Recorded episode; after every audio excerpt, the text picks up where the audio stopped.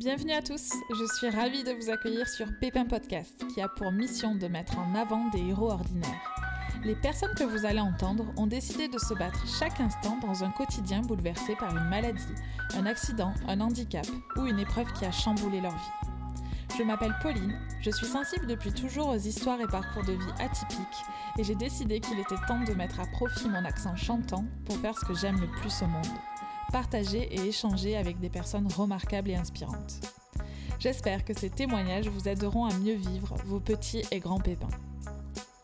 Pour ce nouvel épisode, je suis heureuse de vous proposer le touchant témoignage de Mélanie.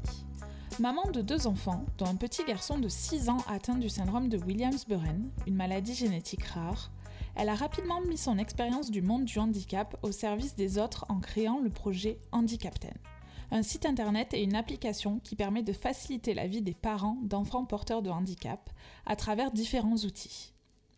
Afin de comprendre comment ce beau projet est né, je lui ai demandé si elle était d'accord de nous parler de son histoire. Nous avons abordé des sujets comme l'annonce brutale du handicap, l'équilibre entre le rôle de maman et des dents, le casse-tête des rendez-vous médicaux, pour finir avec le mantra qu'elle répète sans cesse à son fils depuis sa naissance. Mais je n'en dis pas plus, je vous laisse découvrir ma conversation avec Mélanie. Bonne écoute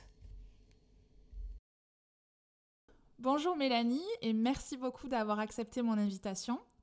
Je vous ai découverte euh, sur Internet en cherchant des podcasts sur la thématique euh, du handicap et je suis rapidement tombée sur votre projet Handicapten qui permet d'aider les parents d'enfants porteurs de handicap. Pouvez-vous nous expliquer pourquoi ce projet est né? Alors, euh, pourquoi, euh, pourquoi il est né? Il est, il, est, il est issu complètement de, ma propre histoire, euh, puisque moi-même, je suis maman d'un enfant en situation de handicap. Et, et c'est vrai que on a eu un diagnostic très tôt. Donc aujourd'hui, mon fils a 6 ans, mais le diagnostic est tombé quand il avait un mois. Et quand on est en quelque part, on est tombé dans le monde du handicap vraiment par hasard et avec beaucoup de surprises. Et en découvrant ce, nouveau monde, on, a, on, a, compris certaines, euh, certaines choses, euh, les difficultés que peuvent rencontrer d'autres parents concernés. Et euh, déjà, on, les a... Enfin, on, a eu des difficultés, nous, puis on s'est rendu compte assez vite qu'elles étaient partagées par d'autres parents. Et c'est comme ça qu'est arrivée l'idée de de mettre en place une plateforme pour soutenir euh, les parents d'enfants en situation de handicap. Et euh, c'est là-dessus qu'on travaille maintenant depuis euh, quelques temps et on espère pouvoir proposer la solution en septembre. Et concrètement, c'est quoi l'émission d'Handicapten Alors, l'émission d'Handicapten, ça va... Il y en a plusieurs. Ça va être de déjà donner de l'information euh, alors de l'information, on va les avoir à travers un podcast. Euh, qui est déjà euh, qui est déjà en cours, il y a déjà des épisodes qui vont qui, sont diffusés depuis septembre 2020, mais on va pouvoir les retrouver facilement sur cette plateforme. Il y aura également un blog où des aidants pourront prendre la parole et publier des articles en réaction à l'actualité ou pour parler de, de, solutions qu'ils ont trouvées face à une difficulté particulière, par exemple. Et puis, il y aura aussi les actualités liées à la plateforme en elle-même, nos propres actualités. Euh, et il y aura une autre fonction qui sera de trouver, trouver des bons contacts près de chez, près de chez soi, euh, des contacts euh, d'aidants, parce que ça peut être toujours intéressant de rentrer en contact avec d'autres aidants, savoir s'ils peuvent nous aider à trouver des informations, à discuter, à se soulager. Euh, rien que de discuter, finalement, ça fait du bien. Euh, ils pourront donc discuter entre eux, mais aussi discuter, euh, alors ça, ça sera dans un deuxième temps, mais on espère pouvoir mettre assez vite en place la possibilité de poser des questions à des experts. Alors des experts, par exemple, j'ai une question pour une orthophoniste ou pour un, pour un avocat ou pour une assistante sociale. voilà. Donc il y aura cette... donc déjà, ça fait deux fonctions. Hein. La fonction s'informer et la fonction euh, trouver. Et puis, euh, donc, la, troisième fonction, euh, c'est discuter. Donc, à travers un forum, je pose une question et la communauté pourra répondre à cette question directement parce que ces parents ont expérimenté des choses, ont des compétences, parce qu'ils ont essuyé les plâtres, et donc ils peuvent aider d'autres aidants, d'autres parents, des grands-parents aussi. Hein, euh, on ne se limite pas aux parents, il y a aussi tous les grands-parents, la famille proche, les amis proches qui souhaitent euh, soutenir euh, le noyau dur. Bah, eux aussi, ils ont peut-être des questions, ils pourront trouver sur la plateforme des réponses issues de, de, la communauté. voilà, donc il y aura ces trois principales fonctions à partir de septembre. Et puis, en 2022, on espère pouvoir mettre en place une plateforme enfin, une fonction supplémentaire qui sera de acheter et de vendre du matériel d'occasion.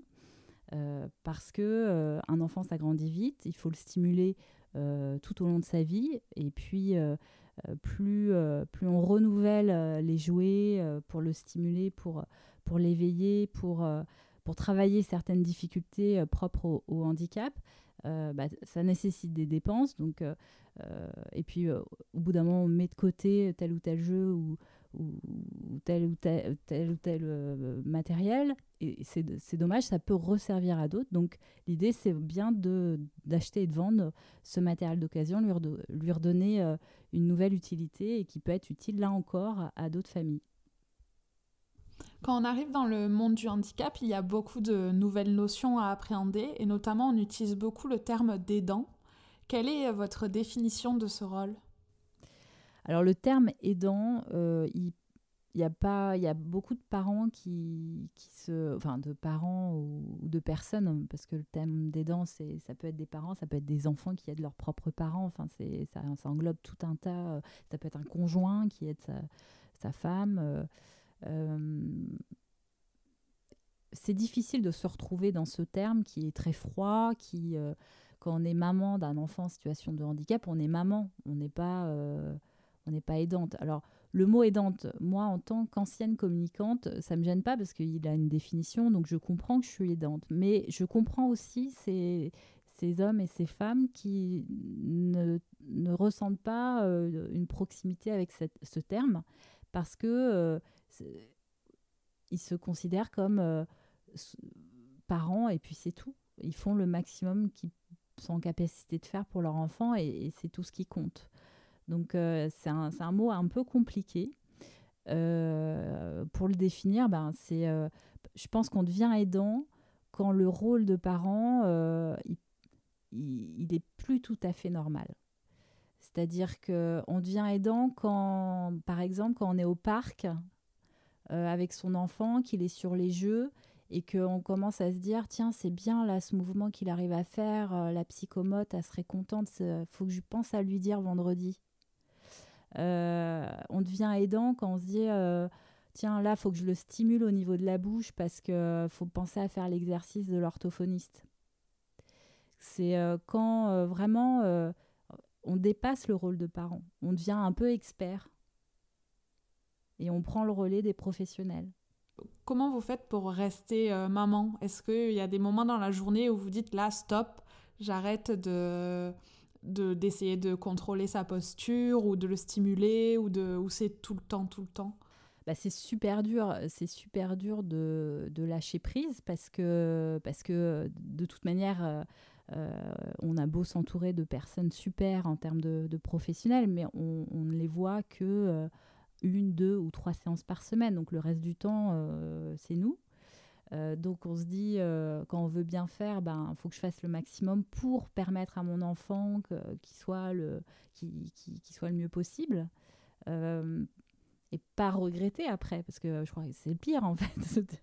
on voudrait surtout pas se dire, mince, j'aurais pu faire ça. Là, c'est pas du tout concevable.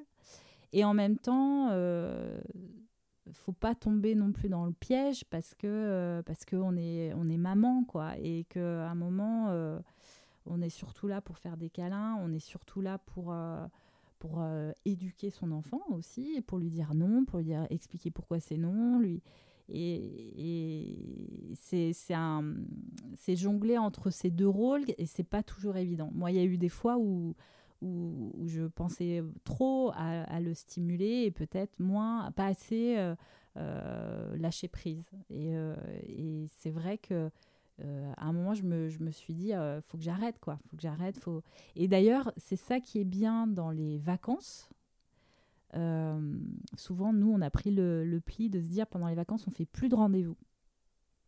Fini l'orthophoniste, fini la psychomote, fini le CESAD, parce que maintenant on est en CESAD, fini tout ça, euh, parce que euh, ça permet à tout le monde de penser qu'à nous et rien d'autre. Et ça fait du bien, parce que, parce que tout le monde se repose vraiment, Loris il se repose vraiment, il n'a pas à bosser quoi que ce soit, et nous on reprend notre rôle de parents euh, comme tout le monde.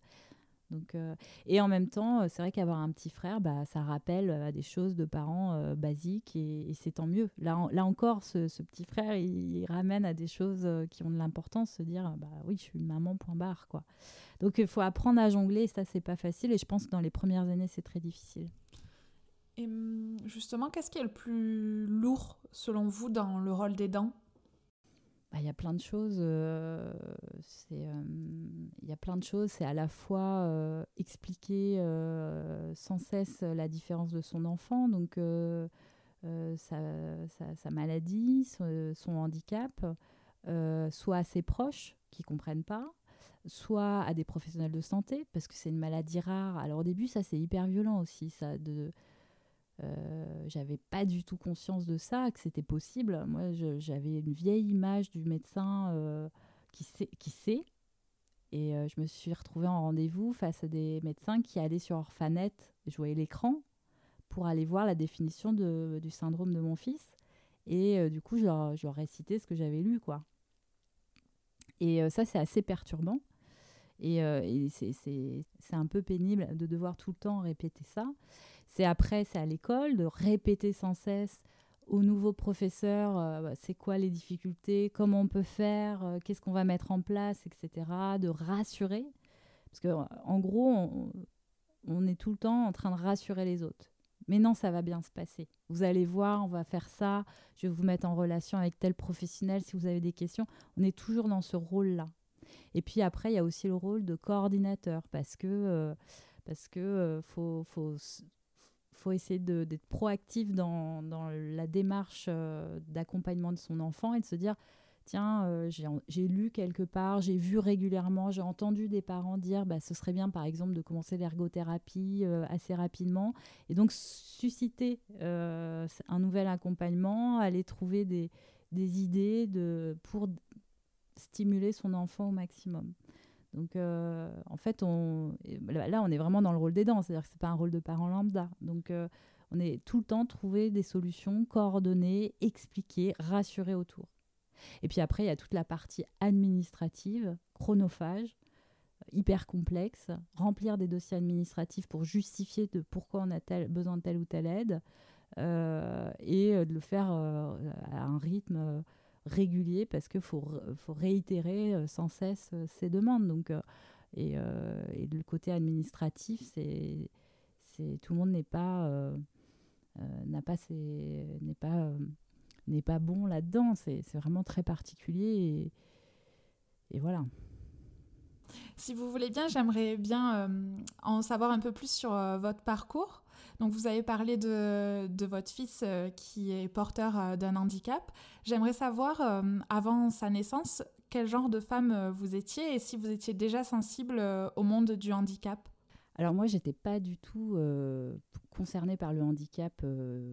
J'ai croisé des personnes en situation de, de handicap avant l'arrivée de mon fils, mais c'était vraiment très très peu de personnes. Euh, et de façon très occasionnelle. Hein. Je n'avais pas euh, un échange très prolongé, euh, une discussion où, je ne les voyais pas plusieurs fois. Donc, ma connaissance sur, le handicap a été proche du néant. quelle femme j'étais Je travaillais beaucoup. j'étais cadre dans la communication. Après, je travaillais dans les médias voilà, donc j'avais une vie très très rythmée. Euh, j'avais un, métier euh, passion qui me prenait beaucoup de, beaucoup de temps et d'énergie et euh, je m'éclatais là-dedans. Mais, mais c'est vrai que enfin, j'étais du genre à, commencer à 8 heures, à finir à, à 20h et à reprendre mon ordinateur le soir pour rebosser encore un petit peu. Enfin voilà, j'étais très très investie dans, dans mon travail. et puis. Puis voilà, donc ça c'était... Alors ça, ça a un peu bougé avec la rencontre avec mon conjoint. du coup, j'ai pris un peu plus de temps pour ma vie perso. Et puis quand mon fils est arrivé, bon là, euh, par contre, ça, ça, ça a bougé, euh, ça, a tout bouleversé finalement. Et si on commence vraiment par le tout début, euh, est-ce que la grossesse s'est bien passée? Alors moi j'ai une grossesse qui s'est très bien passée. j'avais beaucoup de craintes. disons que j'étais très stressée par l'accouchement, mais je pense qu'il y a beaucoup de femmes qui le sont. Euh, donc plus les jours passaient et plus euh, je me disais, mince, ça va être bientôt, comment ça va se passer? Euh, mais j'ai travaillé jusqu'au bout, enfin en tout cas jusqu'à jusqu'aux huit mois hein, de, mémoire, enfin jusqu'à la période enfin, légale, hein, toute la période légale. donc j'ai travaillé, je, je faisais beaucoup de déplacements, je les ai faits. J'avais, j'ai pas pris beaucoup de poids, j'ai pris du poids tout à fait normalement. Euh, et puis, euh, j'avais pas de douleur, j'avais pas eu de nausée. Euh, et tout se passait très bien. J'ai fait mon suivi auprès d'une gynécologue qui, pour elle, tout se passait très très bien. Elle a fait tous les contrôles, notamment pour la, pour la trisomie. Enfin, et, tout, tout se passait à merveille. Enfin, vraiment, j'ai pas j'ai pas eu de, de, problème particulier et, en même temps j'avais pas de même pas d'envie spéciale envie de fraise tout ça. Pour moi j'ai jamais ressenti ça mais mais en tout cas j'ai eu une grossesse euh, très simple très euh, quasi parfaite quoi. comme il faut alors parfaite ouais j'ai pas pris un plaisir de dingue parce que c'est pas euh, la période que je préfère mais mais en tout cas ça va enfin j'ai pas je dirais que ma deuxième a été beaucoup plus compliquée mais euh, la première, nickel. Et comment s'est passé l'accouchement? Alors l'accouchement, lui, par contre, a été assez compliqué. Euh, le cordon euh, était autour du cou de mon fils, donc il y, a eu vraiment un vent de panique dans la salle d'accouchement. Il avait des difficultés cardiaques, donc au départ, ils étaient deux pour m'accoucher, puis à la fin, je crois. À un moment, j'ai levé la tête, je me suis dit, mais c'est pas possible, il y a beaucoup de monde, là, il y avait peut-être dix personnes, donc c'était très, très compliqué. Mon fils a été en néonate, donc euh, ça a été, euh, il y a eu la question de euh, d'accoucher en césarienne, puis finalement ça, a pu se faire, mais il était en, grosse difficulté, Loris, pendant son accouchement, et parce qu'il avait des, difficultés cardiaques. donc, fallait pas que ça dure trop trop longtemps. Ça, c'est vrai que.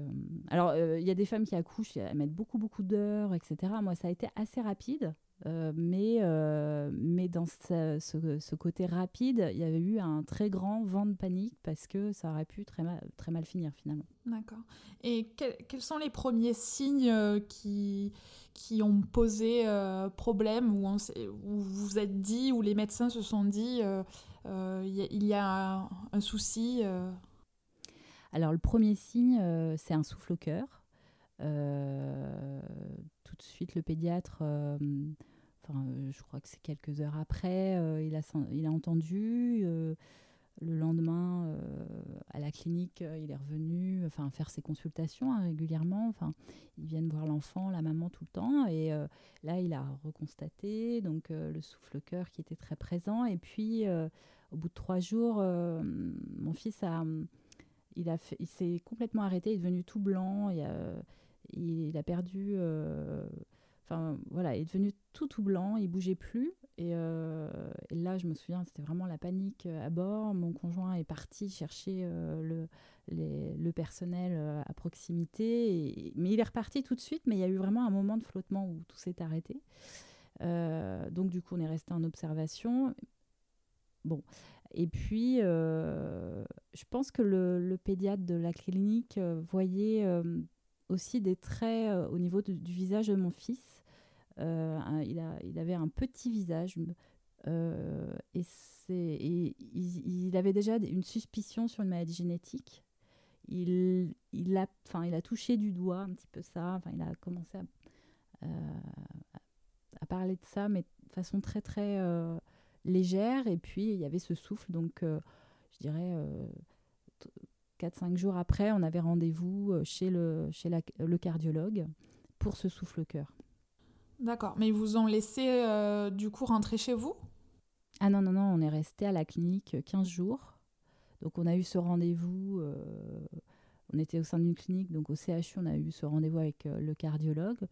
Et là, le cardiologue euh, a tout de suite euh, parlé du syndrome Williams-Buren.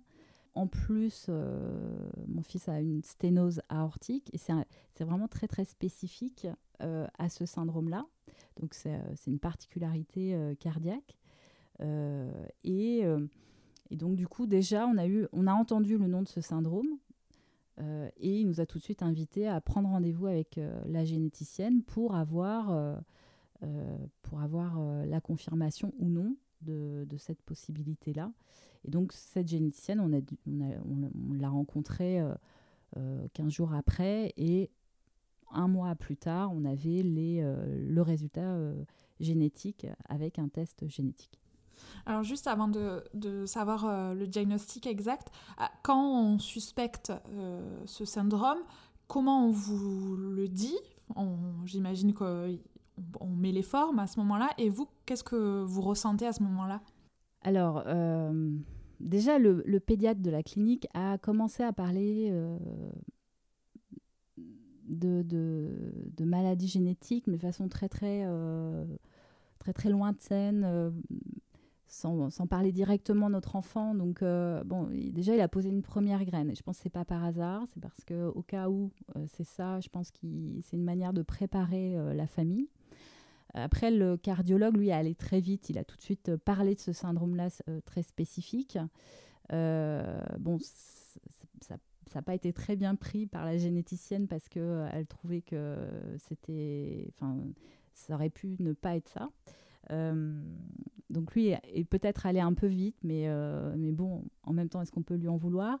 Nous, comment on a réagi au niveau du cardiologue? On s'est interdit d'aller voir sur Internet euh, ce que c'était concrètement, parce qu'on s'est dit on va lire tout et n'importe quoi et peut-être que c'est pas ça.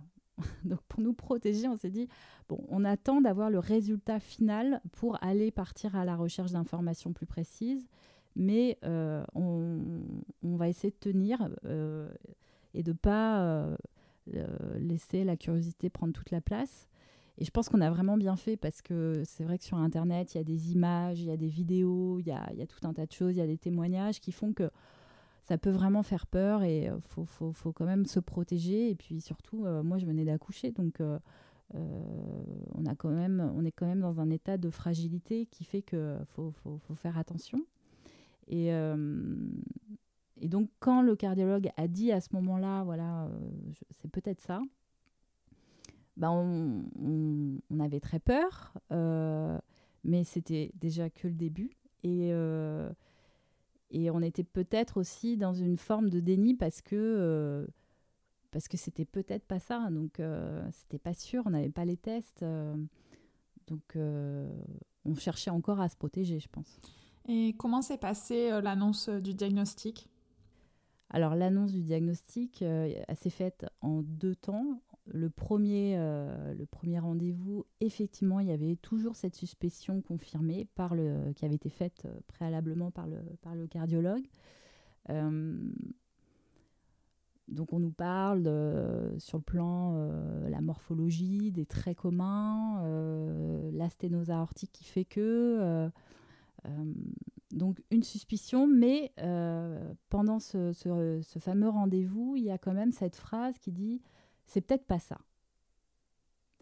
Et euh, en tant que parent, on s'accroche à ça. Ah ouais, ouais, on s'accroche à ça. en fait, on ne retient que ça parce qu'on se dit, euh, c'est sûr, c'est pas ça. De toute façon, c'est euh, une naissance sur 10 000. franchement, on n'a jamais gagné au loto.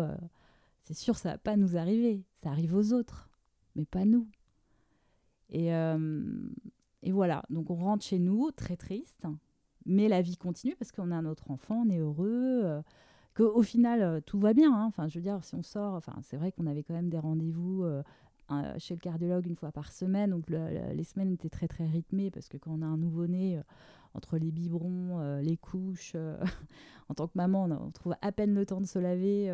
donc voilà, c'est bon, c'est vrai que c'était très très rythmé, mais comme tout parent. Bon, il y avait les rendez-vous chez le cardiologue qui étaient très stressants, mais, mais si on retire ça, c'est à peu près comme tous les parents. Donc euh, on est attrapé par la vie, et puis euh, bon, ça continue, et on attend euh, le prochain rendez-vous par, la généticienne. Et là, bon, il fallait faire les tests génétiques et, et cette attente pour obtenir les résultats. Et on nous avait dit, on va vous appeler pour venir au CHU pour vous faire l'annonce du, résultat. Donc, on s'attendait à voir quelqu'un qui nous appelle pour prendre rendez-vous.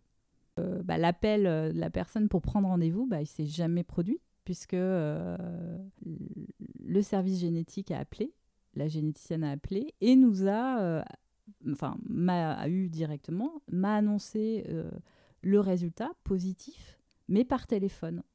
Et j'étais à ce moment-là toute seule chez moi avec mon fils. Mon conjoint bah, était reparti travailler. Et, euh, voilà, et tout s'arrête. Euh, et euh, ça a été hyper violent parce que déjà, déjà j'étais toute seule, que moi je, je, je continuais à m'accrocher à à la, probabilité que bah non, c'est pas ça, c'est sûr, c'est pas ça. Puis en plus, en un mois, on a le temps de se, se, convaincre très très fort. Et euh, elle me lâche le résultat et elle me dit euh, Vous êtes toute seule? Je lui dis oui. Et elle me dit euh, Mince, j'aurais peut-être pas dû vous le dire par téléphone. Mais quand la généticienne raccroche, est-ce qu'elle vous, elle fixe un rendez-vous pour que vous ayez un soutien psychologique? Enfin, par, par quoi commencer quand on a ce genre d'annonce? Alors, elle m'annonce la chose, et puis, est-ce que. Non, elle ne me propose pas de rendez-vous avec une psychologue parce que euh, la psychologue, de toute manière, est en congé mater euh, et qu'elle n'est pas remplacée. Et c'est vrai que, bon, alors sur le coup, euh, bon, je, je, enfin, peu importe. Et puis, sauf que quelques semaines après, je me dis, tiens, ça serait peut-être pas mal quand même d'en parler à un spécialiste et de, de, de poser les, les petits paquets là et que quelqu'un m'aide à, à, retrouver la surface. Et, euh, et en fait, j'ai pas réussi. J'ai pas réussi à trouver, euh, euh, à trouver un contact, à, trouver le courage, à, savoir où chercher. Enfin, je me suis sentie vraiment très seule finalement. heureusement, il y a, des proches qui étaient là et qui, ont, été super. Mais, euh, mais c'est vrai que j'aurais aimé avoir euh, quelqu'un euh, qui arrive tout de suite sans que j'ai besoin de chercher parce que, là, j'ai pas, pas réussi. Elle vous a pas conseillé une association ou quelque chose? Enfin, J'ai l'impression qu'on vous annonce ça et puis qu'on vous laisse livrer à vous-même en fait.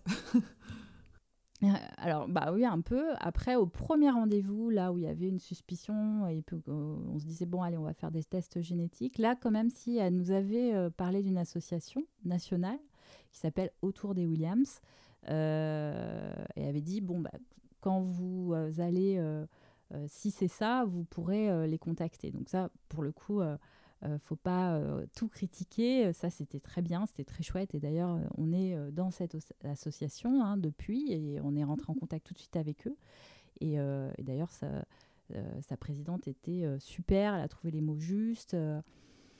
Et, voilà, on s'est senti un peu compris parce qu'elle-même avait eu un diagnostic très très tôt quand son bébé, enfin son bébé, enfin son enfant était très très jeune. Donc euh, donc ça, c'était chouette parce que euh, on a eu ce soutien. Mais, euh, mais voilà, c'est tout. Mais c'est déjà pas mal. Est-ce que vous pouvez nous décrire les, les, on va dire les grands symptômes liés au syndrome de Williams-Burren alors, alors déjà, c'est une maladie génétique rare hein, qui, qui, touche moins de 10 000 naissances par an.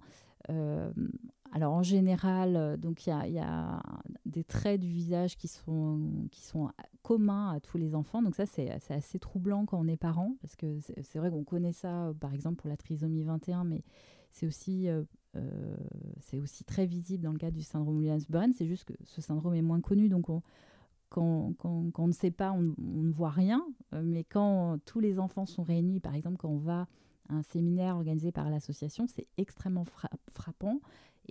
Assez perturbant. Hein. C'est très visible. Il y a aussi donc une sténose aortique, un problème cardiaque qui peut être associé, un retard moteur, un retard cognitif possible, des troubles de l'alimentation, une alimentation extrêmement compliquée. Ils sont hypersensibles euh, au niveau de la partie buccale et il y a une hypotonie générale, donc euh, aussi au niveau de la bouche, qui peut rendre la mastication très compliquée. Euh, et puis il y a une hypersociabilité qui, qui peut être très présente.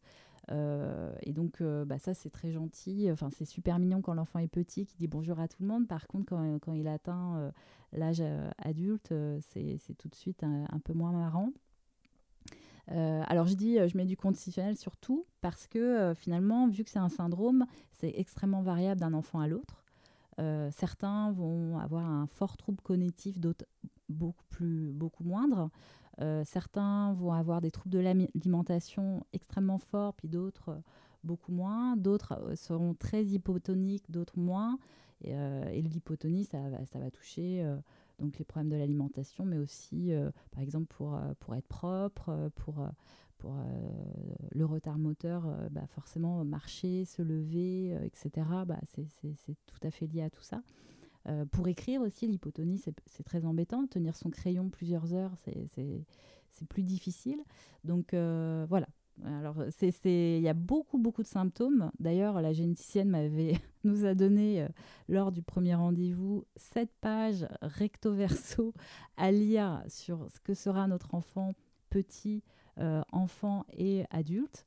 Ça aussi, c'était un très très bon euh, moment, euh, je m'en rappelle. Mais, euh, en tout cas, voilà, il y a beaucoup de symptômes. Ça, ce sont les, plus, les plus visibles. Mais, voilà, et c'est très, divers d'un enfant à l'autre. si vous êtes d'accord, j'aimerais parler un petit peu de votre compagnon. Déjà, j'aimerais savoir s'il il a eu la même réaction que vous par rapport à, cette découverte du handicap. Comment vous avez fait pour rester euh, pour communiquer et quels conseils vous donneriez à un couple qui vient de découvrir le handicap de leur enfant? Euh, des conseils, j'en ai pas vraiment. C'est-à-dire, euh, je pense que enfin, le handicap, c'est quelque chose de, qui, est très violent parce qu'on n'est pas habitué, parce qu'il y a peu d'inclusion, quoi qu'on en dise, même s'il y a des choses qui, qui, vont de mieux en mieux. Mais comme on est peu en contact durant toute sa vie avec le handicap, c'est vrai que quand ça arrive, euh, bah, c'est hyper violent, on a peur, on ne sait pas ce que ça va devenir, on ne sait pas les, les, difficultés, donc on s'imagine vraiment le pire euh, et on se dit c'est la fin du monde. Alors déjà, euh, ce que je peux dire aux autres parents, c'est que non, c'est pas la fin du monde, ça va être compliqué, mais on peut y arriver. Et puis, donc, les, les, les, réactions de chacun, elle est vraiment liée à, son, sa propre, à notre propre histoire, à notre capacité à, à absorber les chocs, je dirais, et puis à notre capacité à nous relever plus ou moins vite. Et ça, on n'est vraiment pas égaux euh, euh, face à tout ça. Euh, quelqu'un qui a, une vie extrêmement compliquée dans le passé, bon, bah forcément, ça en plus, c'est encore une étape. Enfin, voilà, on, on, réagit vraiment de façon très, très différente. Alors, mon conjoint, comment il a réagi euh, on n'a pas réagi de la même manière. C'est vrai que moi, j'avais besoin d'en parler beaucoup, lui, pas du tout. Et ça, euh, euh, je sais pas, je sais pas si je veux pas tomber dans le cliché des hommes et des femmes, mais je pense qu'il y a, y a, quand même une petite différence à ce niveau-là. Je pense que l'homme a besoin de, enfin, de, l'homme, j'aime pas du tout dire ça, mais je pense que certains hommes, on va dire, c'est mieux, c'est plus juste. Certains hommes ont besoin de de, de, réfléchir, de, de, se se retrouver et de, de mûrir euh, la réflexion. Euh, certaines femmes ont plus envie d'échanger, de parler, d'évacuer. Euh, et puis bon, certaines femmes vont avoir l'attitude que je viens de qualifier comme étant masculine. Enfin voilà. Donc ouais, ce qui va être plus juste à dire, en tout cas, c'est que certains vont se renfermer, d'autres vont plutôt aller vers l'extérieur. Moi, j'ai allé plutôt vers l'extérieur et lui, euh, beaucoup moins. Mais euh, comment on a réussi, j'en sais rien. En tout cas, euh, je pense qu'on s'est dit qu'on était une équipe, que on allait y arriver ensemble et que ça allait être super dur, que, ça, que c'est toujours dur, mais qu'on y arrive ensemble. Et si on n'est pas ensemble, c'est ça, ça peut pas aller. Enfin, c'est ensemble qu'on peut y arriver. Voilà, je pense qu'on s'est dit ça et que petit à petit on a avancé et que petit à petit on pleure de moins en moins et, et puis on trouve des bonnes personnes des gens qui nous disent des choses qui nous font avancer dans la réflexion, dans l'acceptation, euh, qui nous encouragent, qui nous disent qu'on est des bons parents. Ça, c'est hyper important. Il y a des professionnels de santé qui le font très bien. Je pense qu'on a eu beaucoup de chance. On est tombé sur des gens extra qui, qui nous ont rassurés dans notre rôle de parents, qui nous ont euh, donné beaucoup d'espoir, sans nous donner de faux espoirs. Ça, c'est important. Il ne faut pas créer de l'illusion. Et du coup, en avançant petit à petit, eh ben, on a remonté la pente et on s'est dit, euh, ça, marche. Le, Loris va mieux, enfin va bien, il s'en sort, il, va au-delà de ce qui avait été annoncé sur ces fameuses pages qu'on nous avait données sur tous les symptômes. Donc, euh, bah, on doit faire du bon boulot, un bon job en tant que parent. Donc, euh, finalement, bah, on va continuer et ça nous rassure. Enfin, et du coup, ça, on avance petit à petit comme ça. Mais j'ai pas de leçon à donner aux autres parents, chacun fait comme il peut. Et en, justement, en tant que maman, euh, l'annonce du diagnostic a été euh, dès le premier mois de vie de votre fils, et c'était votre premier enfant, enfin c'est toujours votre premier enfant. Est-ce que euh, ça a influencé, vous pensez, le rapport mère-enfant? Est-ce que vous pensez que vous étiez, du coup, vous avez été de suite hyper fusionnel ou au contraire plutôt sur la réserve par rapport à cette annonce du handicap? Je ne pense pas avoir été euh, fusionnelle. Euh, d'ailleurs, mon petit dernier, j'ai un deuxième enfant, est beaucoup plus collant que mon premier. je sais pas, c'est un vrai pot de colle, mon deuxième. Donc, euh, je, je, je, dirais pas ça. Moi, je me souviens, euh, je regardais Loris dans les yeux, je lui disais, mais tu sais, Loris, on va y arriver, on va y arriver, tu, tu vas nous surprendre, c'est sûr. Et je lui disais ça, mais tout le temps, tout le temps, tout le temps, tout le temps. Et au final, c'est ce qu'il fait. Donc, je sais pas s'il m'a écouté et que c'est euh, rentré dans sa tête et que du coup, il, il, croit en lui. Mais en tout cas, je, je, je, lui disais tout le temps, je crois en toi, tu vas y arriver, on va y arriver, tu vas voir, on va se dépasser, ça va être super. Et euh, après, est-ce que je ne suis pas plus ou moins fusionnelle qu'avec son, son, petit frère euh, euh, Après, ce qui était compliqué en tant que jeune maman et, et première fois, c'est que c'était difficile parfois d'évaluer où c'était à cause du handicap, la difficulté, ou est-ce que c'était juste un enfant comme tout le monde. Et ça, c'était parfois, par exemple, les colères, la frustration quand ils sont tout petits. Euh, il y a des choses, on s'est dit, euh, en voyant son petit frère, mais ça en fait c'était normal. Euh, par contre, les difficultés de l'alimentation, où certains dans notre entourage disaient bah, tous les enfants sont un peu difficiles. Non, là on a bien vu qu'avec son, son, petit frère, non, c'était très difficile ce qu'on a vécu avec Loris. Euh, un biberon, ça durait une heure. Quand il y en a six dans la journée, euh, c'est hyper long. Euh, et puis on s'inquiète énormément. On a peur qu'ils mangent pas assez. On a peur qu'ils ne prennent pas assez de poids. Et, donc, voilà, c'était ça qui était difficile à, faire. C'est le curseur. quand est-ce qu'il faut vraiment s'inquiéter et quand est-ce que ça, va. en fait, c'est comme tout le monde. Mais euh, et, là, et là aussi, dans l'entourage, c'est ça qui, qui, est difficile à, à percevoir pour, euh, pour les autres. Hein, parce que surtout que euh, c'est pas un enfant dans un. Enfin, il, est, il a ses deux bras, deux jambes. C'est.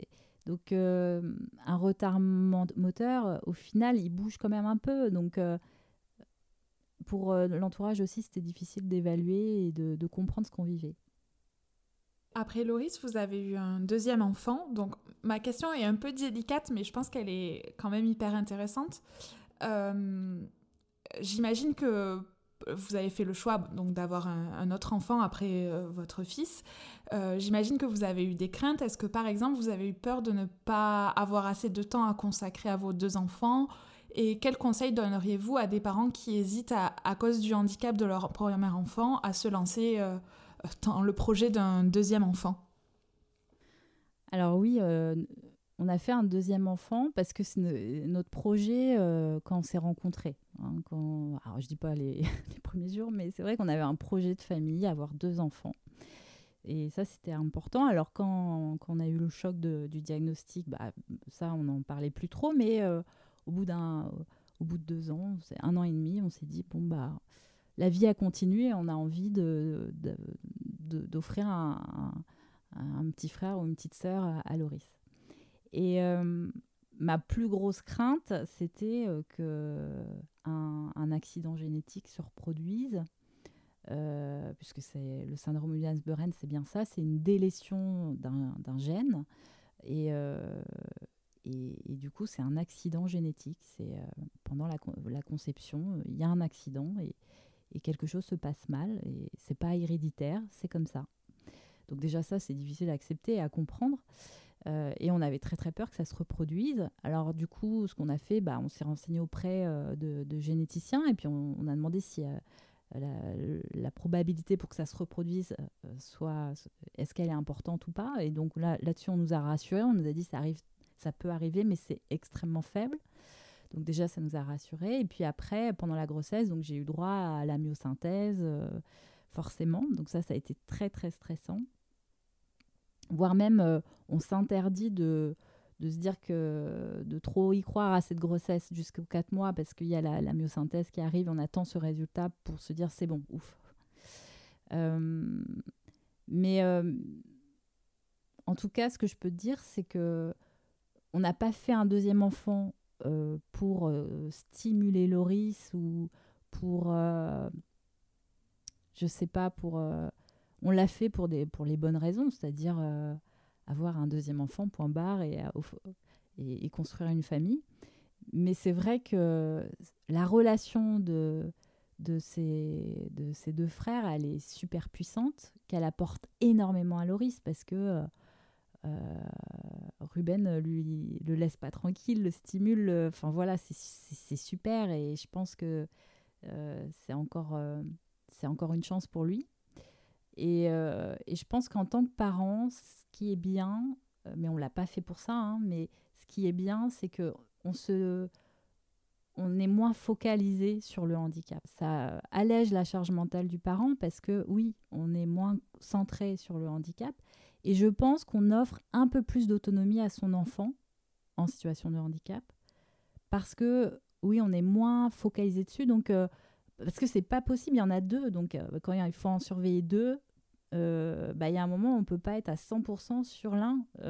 Donc, bah, c'est à lui d'expérimenter, de tenter des choses. Et je, je pense que c'est bénéfique aussi, ça. Et le handicap prend un peu moins de place.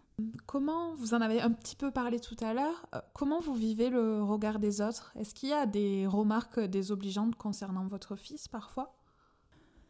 Alors, je ne pense pas faire partie de celles qui ont le plus euh, souffert de ça, mais oui, il y a toujours des petites remarques. Euh, c'est vrai que en caisse, euh, si son enfant il tient pas en place, s'il court partout parce qu'il est hyper anxieux, bon bah il peut y avoir des petits, des petits, des petites remarques assez désobligeantes. Et puis j'appelle ça des phrases toxiques, quoi, des, petites remarques qui qui font pas de qui font pas de bien. Et puis on n'a pas forcément envie d'étaler sa vie à un inconnu. Donc euh, c'est toujours un peu perturbant.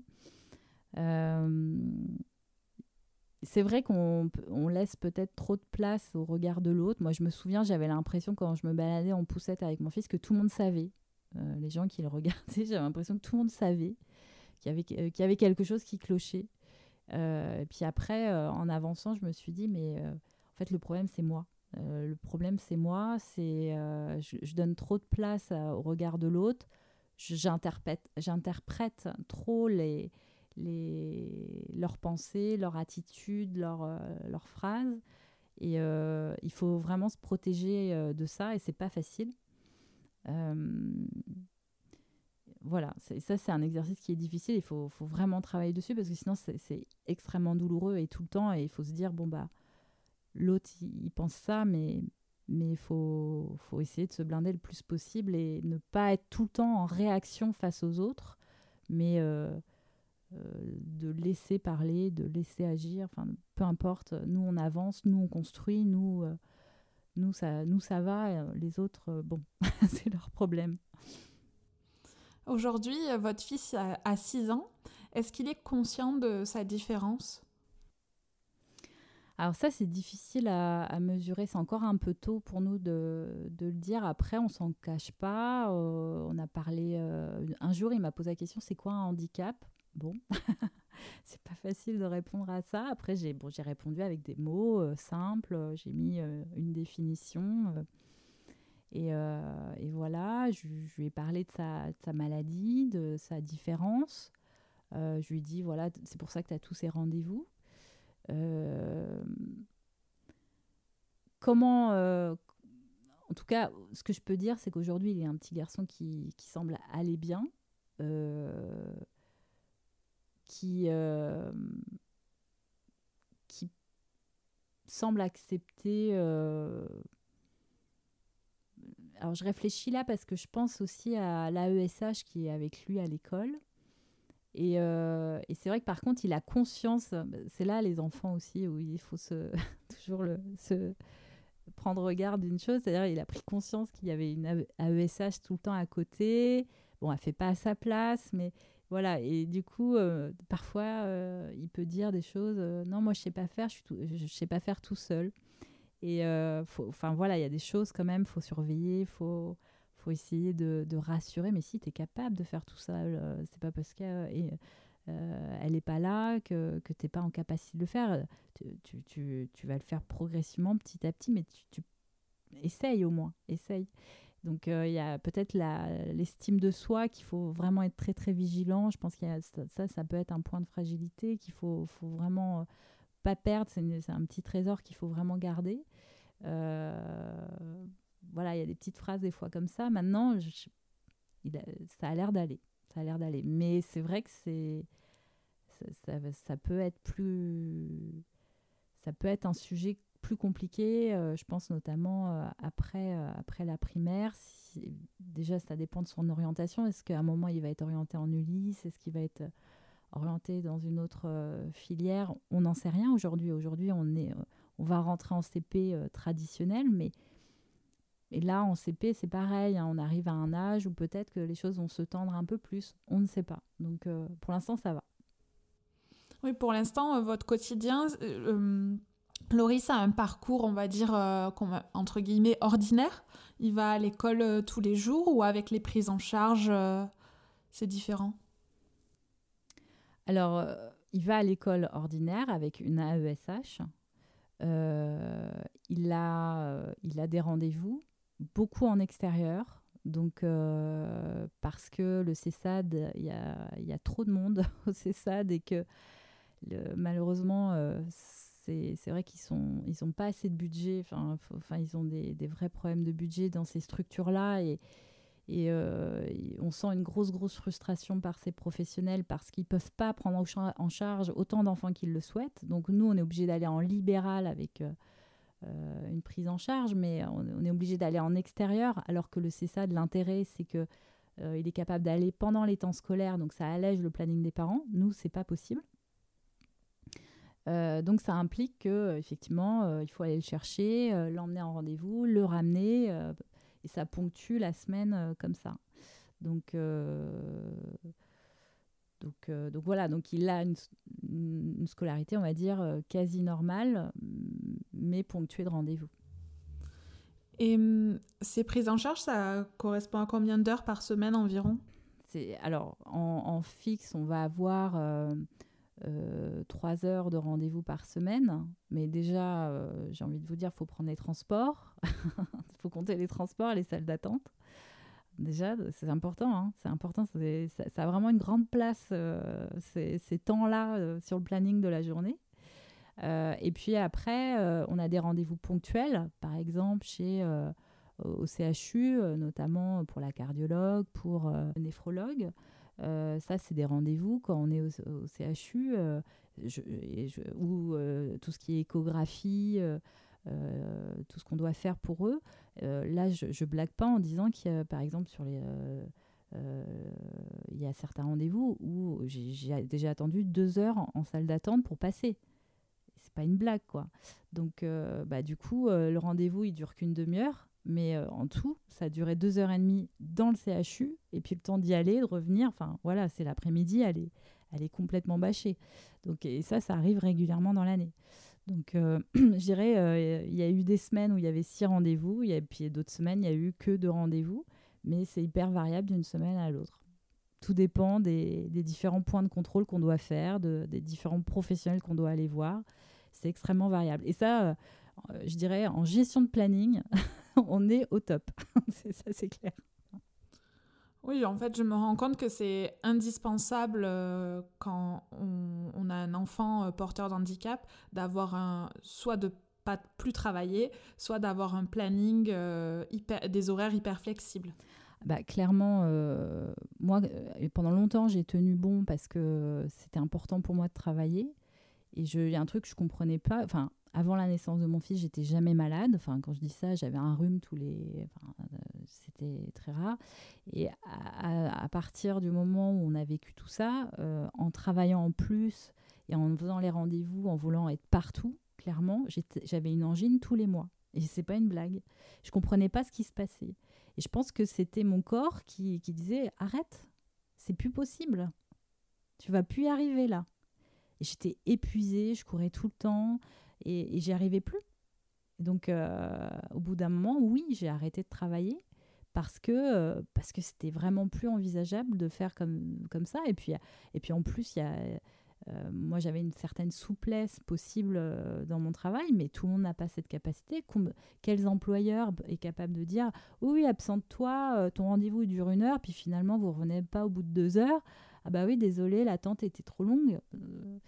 Chez, le généraliste, on voit bien, parfois on attend longtemps. Bah, c'est pareil pour tous les autres professionnels. Donc, euh, et c'est pas des, c'est pas, je, je, tape pas sur les professionnels. Ils, ils font pas ça par plaisir, malheureusement. Ils font ça parce que euh, ils ont eux-mêmes des plannings de fou et que parfois il faut prendre des urgences entre deux. Euh, je pense à un, professionnel, en parallèle, il est aussi directeur des urgences. Bon, bah, s'il a une urgence, il a une urgence. Il peut pas faire autrement. On peut pas lui en vouloir de ça. Mais par contre, c'est vrai que sur le planning du parent, c'est horrible parce que il y a un moment, ça, ça, ne colle plus avec le monde du travail, c'est plus possible. On arrive à la fin de mes questions. J'ai trois petites dernières questions. Est-ce que vous avez un livre, un podcast ou un film qui vous a aidé et dont vous souhaitez nous parler? Mis à part euh, euh, enfin les blabla, le, les blabla, le podcast d'Andy Captain. Oui, parce que du coup, il y a, y, a, y a, quand même les blabla du, que je produis et que je réalise euh, pour répondre aux questions des parents, s'ils le souhaitent. après, est-ce qu'il y en a d'autres Moi, il y a le livre de Caroline Boudet qui je trouve qui est vraiment très chouette et qui parle de tout ça et qui qui est très juste. Et puis, pour avoir échangé avec elle, euh, effectivement, c'est quelqu'un qui a une vue euh, très très juste de ce que vivent euh, les parents parce qu'elle-même l'est, mais elle en parle très très bien. J'invite chacun à aller consulter sa, tous ses livres parce qu'elle parle à la fois du handicap, elle parle de sa fille Louise euh, atteinte de trisomie 21 et elle parle de l'inclusion scolaire également et euh, voilà ça, vaut vraiment le coup parce que euh, elle traite plusieurs angles au travers de, tous ses livres après voilà je, peux citer elle c'est déjà déjà chouette c'est déjà chouette. Après moi ce qui m'a beaucoup aidé c'est de, de rencontrer d'autres personnes euh, qui, vivent la même chose et de me rendre compte que finalement, peu importe le handicap, euh, et c'est aussi comme ça qu'on a construit euh, notre projet Handicapten, c'est que on a beaucoup à s'apporter les uns les autres. effectivement, il y a des particularités. moi, je ne sais pas ce que c'est d'avoir un enfant polyhandicapé. je, je prétends rien. je ne sais pas ce que c'est d'avoir un enfant autiste et ce que ça provoque. Mais il y a quand même des points de convergence et, et, une compréhension de ce que l'autre, de ce qu'on vit au sein de la famille et, et des impacts collatéraux que ça peut avoir. Et ça, ça fait, ça fait quand même du bien de pouvoir échanger avec d'autres parents. D'accord, merci. Je mettrai toutes ces informations en, note euh, de l'épisode. Euh, et donc, est-ce que, pour finir, est-ce que vous avez euh, une citation, un mantra qui vous motive au quotidien? Alors j'en ai pas, non j'en ai pas particulièrement. C'est une bonne question ça. Euh, sinon le mantra, c'est moi, c'était ce que je disais à Loris quand il était tout bébé. Je regardais droit dans les yeux, je disais tu, tu vas voir, on va y arriver, on va y arriver ça va être ça en fait. Ça, ça résonne encore. D'accord. Qu'est-ce que l'on peut vous souhaiter pour l'avenir et qu'est-ce que l'on peut souhaiter pour votre fils? Ben, qu'il soit heureux, qu'on soit heureux et voilà et que et que qu'il grandisse bien, euh, aussi bien que possible. Voilà, c'est tout. C'est le bonheur, c'est tout ce qu'on, c'est tout ce qu'on, c'est, notre seule quête, c'est d'être heureux. Ok, ben je vous souhaite. Le bonheur alors. Merci. Merci Mélanie pour euh, votre temps, d'avoir euh, répondu à toutes mes questions et merci euh, pour votre sympathie. à très bientôt. Merci Pauline. Et voilà, l'épisode est terminé. Merci à Mélanie pour ce moment et merci à vous tous pour votre écoute.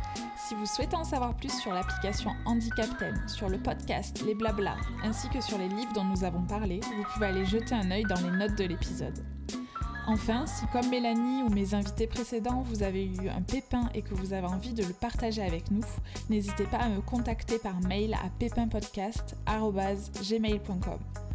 Dernière petite chose, si vous avez deux minutes devant vous et que vous appréciez le podcast, n'hésitez pas à partager l'épisode autour de vous, à vous abonner ou à laisser un commentaire pour me donner vos impressions. Je vous serai éternellement reconnaissante. Merci beaucoup, à très vite pour un nouvel épisode.